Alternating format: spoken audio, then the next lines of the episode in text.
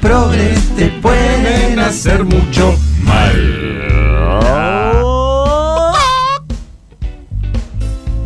Voy directo Sí. los testimonios. ¿Sí? Sí. Han llegado muchos, me dijo el equipo. Sí. ¿Te dijo el equipo? Mira. El equipo me pasó un- una minuta. ¿Quién Eh, estaba de guardia hoy? Hoy estaba Ciencias Oscuras. Mira, primera vez. Están, Ciencias oscuras. Es una nueva disciplina que está. Estaba ¿Ciencias oscuras existe en el equipo interdisciplinario? Por supuesto, es una disciplina de las que hay en el mundo y las querés tener adentro o afuera. No, ¿Cómo? adentro, pero no las Bueno. nombraste nunca. No se fue. Porque empezó Basta. hoy. En realidad empezó hoy a ejercer. Hace un mes y medio que está en proceso Claro. de preparación. La preparó Podología. Preparó podología, mira qué bueno. Las ciencias oscuras, sí. Se van preparando entre, entre las diferentes. ¿Y Lógico, tienen podología know-how. ¿Se queda Claro. o se va? No, se quedan, todas se quedan. Se O sea, se amplía. sumó una. Sí. Voy directo. Ok. Hola, uy. ¿Cómo jugó el gallo Claudio? Hola, Elisa y equipo interdisciplinario de Caricias. Hola, hola, hola. Vengo a hola. dejar mi testimonio de hija de Mapapis Progres, por supuesto, criada en escuela Waldorf, Bien. donde recién aprendí a leer y escribir a los 8 años, pues hay que respetar los procesos de aprendizaje. Bien. Por lo que no me hago cargo si llega a haber problemas de redacción. ¿Cómo aprendió a leer a los, los 8 ocho. años? Porque hay que respetar los procesos de aprendizaje. Por lo que no me hago cargo si llega a haber problemas de redacción. Es una ¿A qué edad- chica. ¿A qué edad aprendió a sumar? Claramente ¿Cuándo? tengo 32. anécdotas con el nombre. Se ¿Sumar? llama ¿Qué es eso? Perdón. el- Lila. Claramente tengo anécdota con el nombre. Como segundo nombre me querían poner Fogo. Pero cuando Lila fueron al Fogo. registro Lela Focu. pero cuando fueron al registro civil les dijeron que no estaba en la lista, pero que sí, sí existía como otra opción parecida, Foca. Pero no es parecida. Lila Por suerte se rindieron rápido. Ah. Papá hippie, trosco, la oveja negra de una familia radical, arquitecto de casas ecológicas, careteada para no decir que son de barro. Por supuesto, antivacunas. Su Uf. vestimenta consiste en camisa de lino color beige o remeras agujereadas, siempre descalzo o en su defecto ojotas. La frutilla del ¿Pero de qué postre, vive? la frutilla del postre, pelo y barba larga y bastante sucia. En el barrio ecológico en el que vivíamos en las sierras de Córdoba no teníamos luz, así que la iluminación era con velas y la calefacción con salamandra. Hasta ahí más o menos normal, Sí. pero por alguna razón, en vez de comprar bolsas de agua caliente, lo que hacía era calentar piedras en la salamandra y meterlas adentro de medias para calentar las camas. Uy, Dios. Ok. Además, no existían los baños como la gente. Usábamos baños secos. Casi como vivir en la prehistoria. Uf. Mamá también hippie, pseudo anarco que devino un pseudo kirchnerista, es profe de yoga y fermenta cualquier cosa que se le pase por delante. ¿Qué es Un esto? día- ¿Lo puedo fermentar? un día salimos a comer a un restaurante y cuando vino el mozo con la cazuela de pan y grisines, con mis hermanas gritamos unison- unísonamente: ¡Pan blanco! No. Para cerrar, otra, otra anécdota con la comida. Hasta muy avanzada infancia los snacks se consideraban veneno. Por lo que ir al supermercado, por lo que al ir al supermercado pedíamos por favor que nos comprara venenitos. Lo, único, lo único que queríamos eran unos doritos con coca. Qué bueno unos Uy, venenitos. qué rico, venenitos. Saludos especiales a Lisa. Dice mi ejemplo a seguir, pero bueno, Ahí está. querida, no sé. Vos no aprendiste a leer todavía. Yo no aprendí a leer todavía. Hola gente bella de Caricias, les dejo mi testimonio. Hola, hola, Mi madre, hola, hola. hija de una familia de ascendencia europea, fundadora del Partido Radical, una familia que perdió su fortuna en el Partido Radical. ¿Cómo? Mi padre, un obrero metalúrgico de tradición familiar peronista. Yo nací de ellos en el 75, en las profundidades del Partido de la Matanza.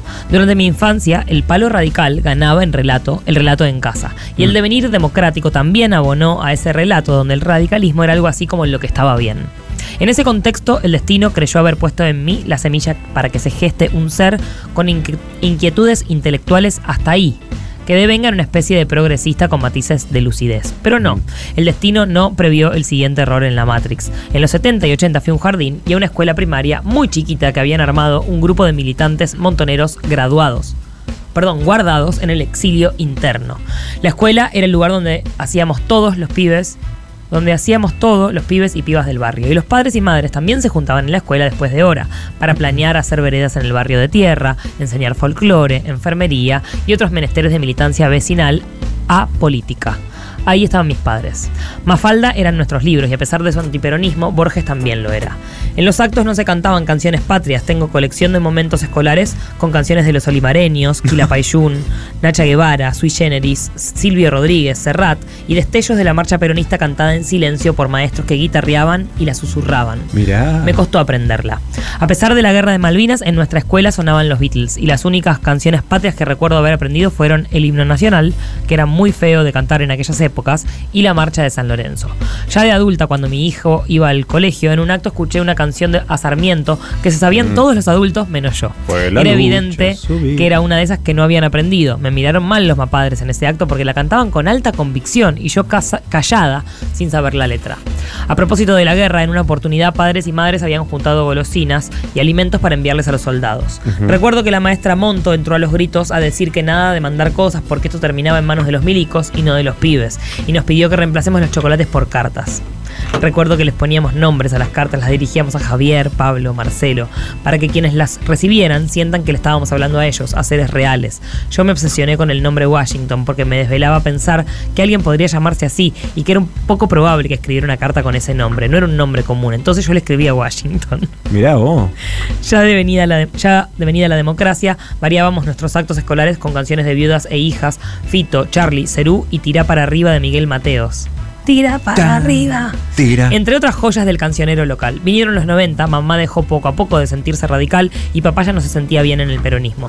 Pero yo ya había sido marcada. La cuestión es que en ese lugar, mi escuela primaria, fue un basamento fundamental para lo que soy hoy, una persona escolarizada por ex militantes montoneros en la matanza profunda. ¿Será, queridos amigos de Caricias, que la verdad se impone finalmente y que lo que creímos un error no fue tal y que haya terminado por constituirme de esta manera sea así? Y haya terminado por constituirme de esta manera? O quizás sí, quizás soy, en fruto, soy el fruto de un simple error espacio-temporal. Y peronista hasta la médula, claro está, Giselle. Muy bien, Giselle.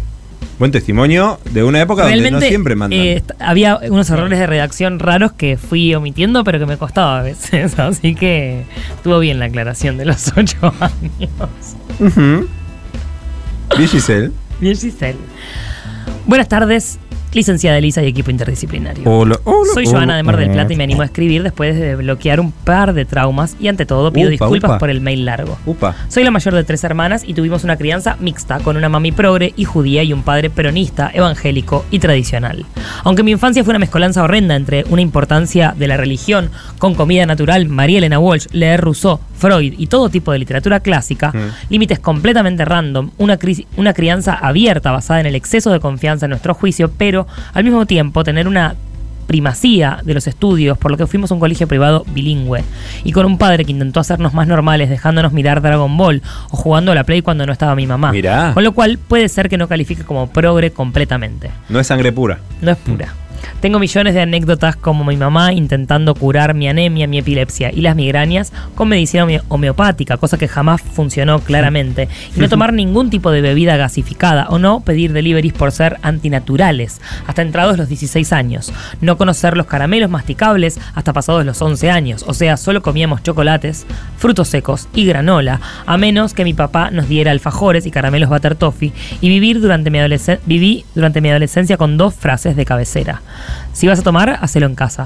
Y yo soy tu amiga, hija. Vos me podés contar todo. Uy, ¿Cómo papúa. sale esa, eh? La de si vas a tomar, hacelo Sí. en casa. Si vas a coger también, Sí, a sí. fumar también. Una de las anécdotas que más me definen como hija de mami progre fue cuando mi mamá decidió darme la charla de sexo más explícita y completamente out of context, porque según ella, yo ya estaba en edad.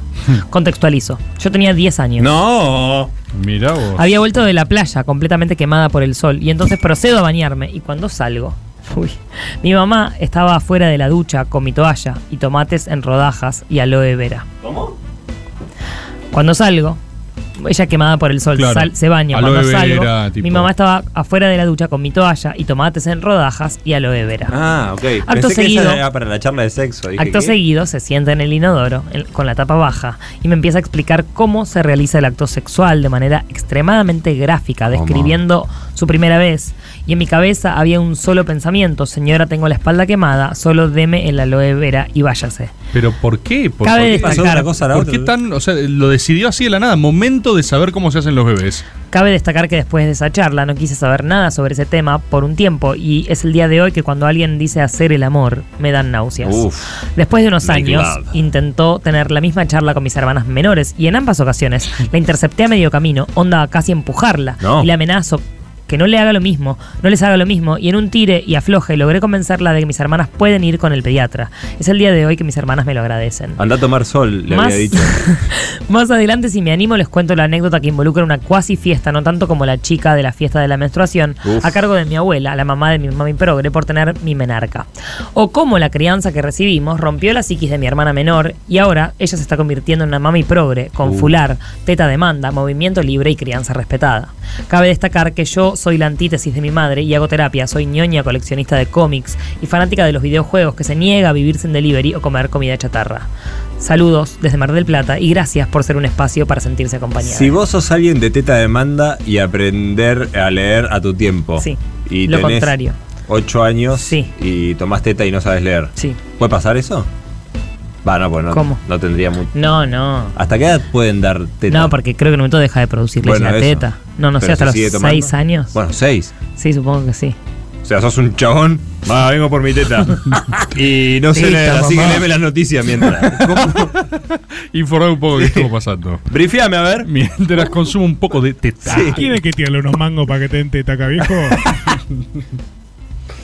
Hola querido equipo interdisciplinario. Acá se reporta hola, hola. una nieta e hija de Mapapis Progres con todos los ángulos de la familia. Mm, Por todos los ángulos de la familia. doble generación. por todos abuelos- los ángulos sí. es terrible eso, ¿no? Mis abuelos maternos fueron hippies, de los originales, científicos y exiliados en la dictadura, quienes criaron a mi madre y a mi tía a base de arte, ciencia y sobreexigencia académica. Mis abuelos paternos, por otro lado, militantes de izquierda y hoy kirchneristas, también fueron exiliados en la dictadura por una familia altamente montonera. Para que se den una idea, el subsuelo de la casa de mi bisabuela era punto de encuentro monto, donde Uh. sucedió el brutal operativo llamado la masacre de la calle Corro, No. donde murieron militantes y secuestraron y desaparecieron a casi toda mi familia. No. En este armonioso contexto se cría mi padre, el extraordinario protagonista de esta historia.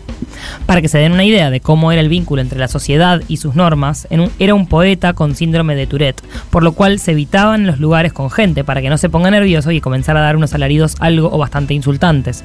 Su situación habitacional consistía en muchos libros y muchas novias. Desde chica fui hiperestimulada por sus juegos intelectualoides, como el de las palabras difíciles, que consistían en encontrar la palabra más compleja que se nos ocurra. Tengamos en cuenta que el sujeto leía diariamente el, diccionario a forma de ocio. Fue tal la insistencia con el mundo literario que salí disléxica. Mi cerebro ve sopas de letras en vez de párrafos. Qué locura eso. Uy, boludo. Ahora bien, quiero ir al grano y a las anécdotas concretas. La masacre de la calle Corro es donde estaba la hija de Rodolfo Walsh. Me sonaba y ahí lo googleé y sí. Clara. Bueno, no voy a decir su apellido. Ella es Clara. Momento de sí. Yo era bastante chica, no recuerdo cuánto, pero estaba lejos de concebir la idea de coger o siquiera tener contacto físico con otro ser humano. Mi contacto con la sexualidad comenzó cuando un día se acerca a la mesa, muy nervioso, y diciendo que no le gustaba tener esta conversación, pero que sabía que tenía que, te- as- que tenerla, con un desodorante y un forro en sus manos. Uh, Me dio un sermón eterno que no recuerdo porque yo solo observaba hipnotizada el desodorante, intentando comprender su tamaño y la relación con esa conversación. No. Por supuesto que tuve que ponerle el forro al falo metálico y nunca lo olvidaré. ¿Y está bien? Sí. ¿Fue raro y ridículamente incómodo? También. Cierro con mi favorita. Hay gente pidiendo las poesías, ¿eh? Tenía aproximadamente 12 años. Me lleva a la cocina, me apunta al microondas. Arriba de él había una tarjeta de crédito y me pregunta, ¿sabes qué significa eso? Lejos de entender con qué delirio me estaba saltando ahora, le digo no y procede a explicarme. Eso significa que acá tomaron cocaína. Anoche me junté con unos amigos y uno tuvo el atrevimiento de venir a... ¿Cómo dice? ¿A qué dice? ¿Ves esta tarjeta? ¿Ves el canutillo? ¿El qué? Canutillo. Do you see the coke? Acá se tomó. Se sumó con Fallo Pinson Crusoe. ¿Por qué le contás? ¿Viste el lagarto yo- 12 Juancho? años. Imagínate el horizontal y de Eso blanco. significa que acá tomaron cocaína. Anoche me junté con unos amigos y uno, además todo para deslindarse, obvio que Sí, él también tomó. él tomó más que nadie. Uno, contemplad uno esto. tuvo el atrevimiento de venir a drogarse acá en mi casa. Uh. Así que nunca más me voy a juntar con esa persona. Oh, mirá. No hay que juntarse nunca con cocainómanos porque es una droga muy peligrosa. Ok, bien, de nuevo, bien. ¿tenía razón? Claro que sí, pero las edades para tener esas conversaciones siempre fueron un poco desfasadas. Quiero aclarar que era pro marihuana, antisintéticos, porque vivía padeciendo de los efectos de las drogas re jodidas que tenía que tomar por su enfermedad, No. pero encarecidamente anticocaína. Igual me alegro que se haya adelantado con sus lecciones porque cuando yo tenía 15 años le dio una CB y murió de un día para el otro. No. Así termina. Gracias por tanto, papi progre.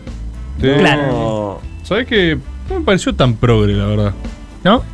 No porque la verdad que lo- las enseñanzas son bastante del orden de lo tradicional. No, pero Eh, enseñarle a ponerle un forro a tu hija y acá Y- tomaron cocaína. no Es sé. que a mí no me parece eh, extraño la educación sexual familiar. ¿Viste? La, la- el testimonio anterior que pone le decía, así que las mandé a un pediatra a que les explique, ¿viste? Yo si tengo hijos, ni en pedo, digo, aprendé de sexo con este desconocido en el marco de un consultorio.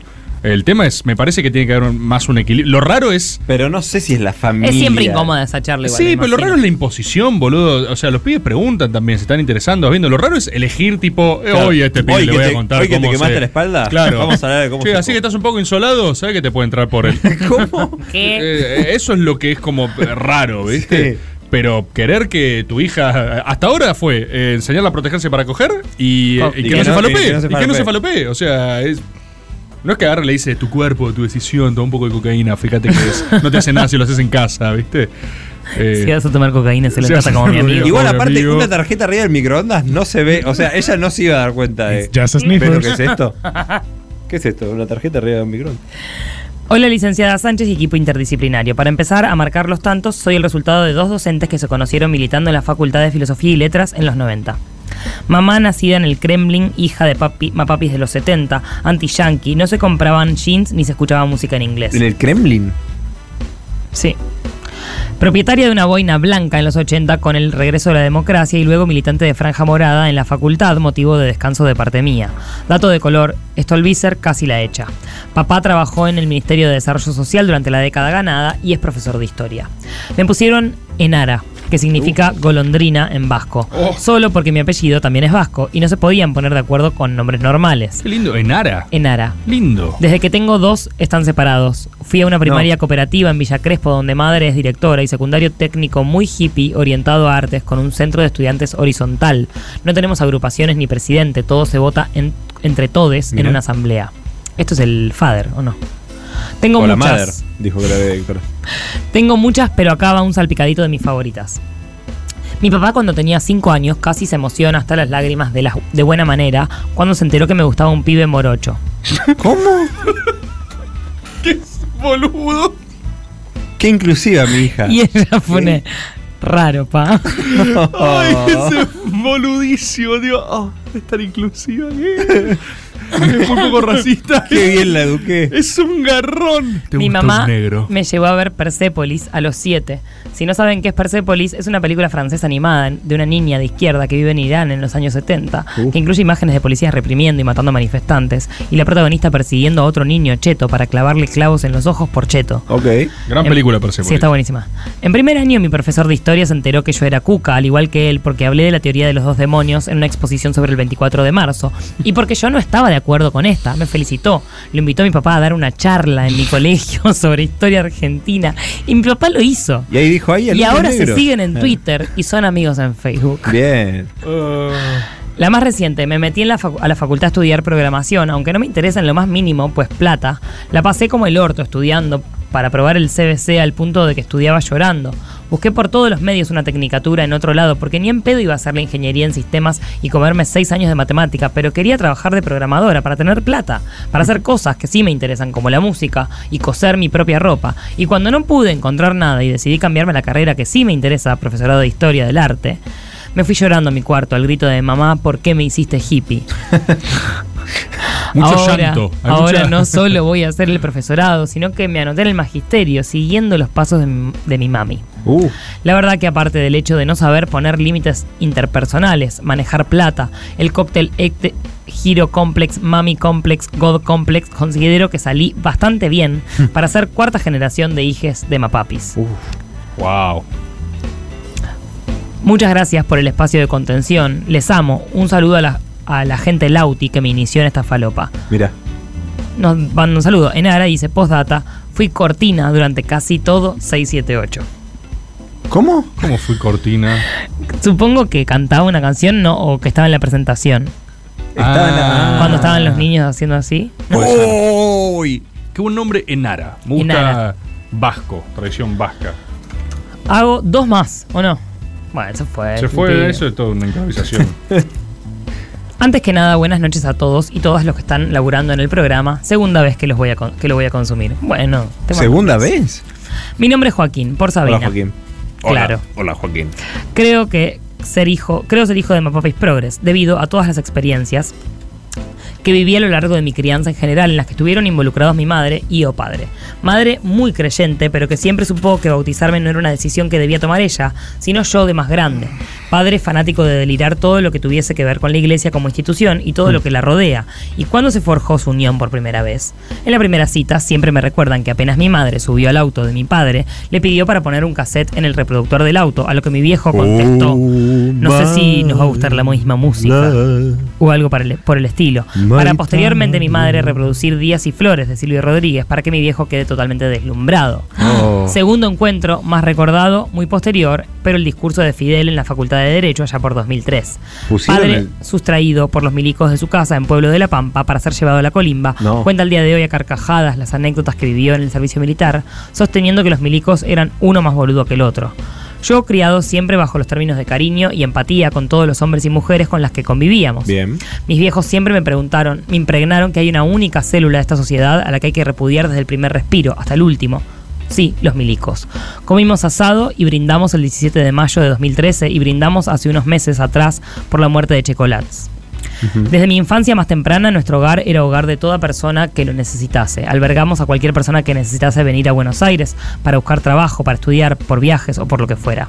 Empezando por un gran amigo de mi viejo, cantautor argentino-mexicano que llenaba el freezer de, tapa- de tapas mexicanas y salsas para tacos y quesadillas, así como la habitación de amplificadores y guitarras. Así también conseguí intercambios y hospedajes en todos los países de Latinoamérica de más grande. Progres dentro de vínculos familiares con mucha plata. De pequeño me cansé de salir de barrios privados de Nordelta, con mi viejo en el auto cantando a todo volumen la marcha peronista. Acompañado de mi primo menor, que me acompañaba en todo lo que hacía, mientras que su padre, gorila por excelencia, se le caía la rabia de ver a su hijo cantar con nosotros. De consumo de productos estilo McDonald's, 1. Mi infancia y preadolescencia fueron compartiendo cenas en lugares populares desde peñas de cantautores latinoamericanos. De muchas personas de ese ámbito mi familia siempre fue muy amiga, hasta bondiolas en la costanera conversando con la gente que laburaba ahí. Una triple con queso jamás, y orgulloso. En el único aspecto que se contradecía mi viejo sobre ese tema era cuando aclamaban, lo único bueno que hicieron los yanquis después de invadir medio planeta fue la Coca-Cola. Post muerte de la reina británica hace poco tengo audios suyos diciendo se fue sin devolver las Malvinas a esa vieja pirata y bastante de más duró, ¿no? Por el lado de mi madre, hija de compañero sindicalista muy trascendente en su época y de familia perseguida durante muchos años. Ella se dio cuenta que habían criado al joven que querían cuando a los 9-10 años, cursando el quinto grado de la primaria, me estaba llevando al colegio en medio de un escándalo con la profesora de inglés, Mónica, que lejos de ser una idónea, persona para desempeñarse en el cargo de la docencia, era bastante polémica y dejaba mucho que desear. Cuando me comentó que había reunión de padres y madres para resolver qué hacían en ese asunto, le respondí, pero ¿Qué ¿cómo van a dejar a una persona sin trabajo? ¿Querían echar a alguien? Jamás había visto siquiera lagrimar, lagrimear a mi vieja, menos como aquella vez. Siguiente ocasión en la que vi llorar a mi madre, 25 de noviembre de 2020. Por supuesto. A- agéndense el 25 de noviembre. Eso. Eh, contraria a esas dos excepciones, mi vieja siempre alegre. Me cansé de levantarme fines de semana con ella caminando por los pasillos al son de yo, morocha, porteña, bostera y peronista, por supuesto. Por su parte, de la crianza nada de dibujitos yanquis ni japoneses que sean muy violentos, ni hablar de Dragon Ball.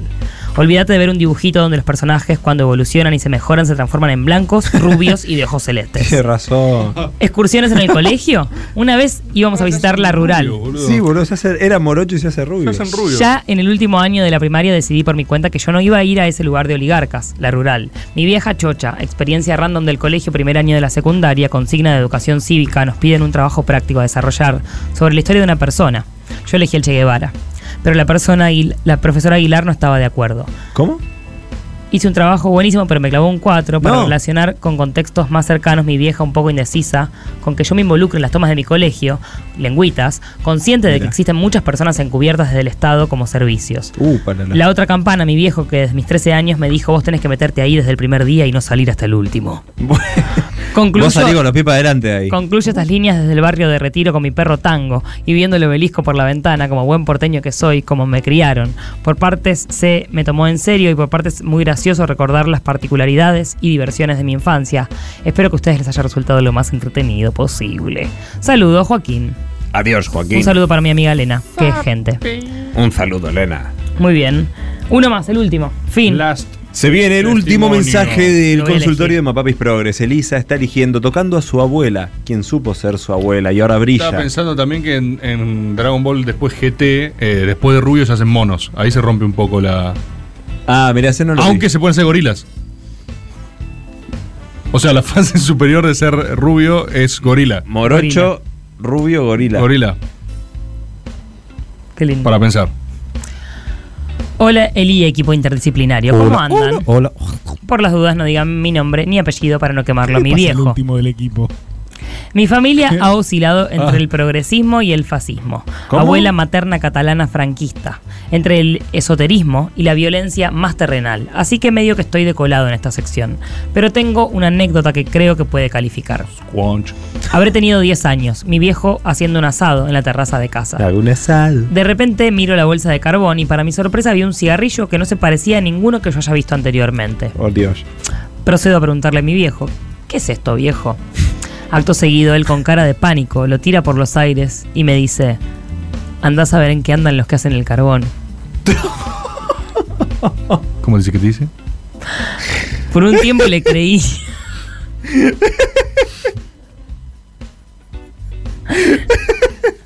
Mentiroso serial, le dijo. ¿Cómo vas a responder eso? Por un tiempo boludo? le creí hasta que hablé con mi hermana y se blanqueó que padre fuma porro. Ella también. Mi hermana también. Todos fumaban porro menos él. Andás a ver lo que anda del carbón.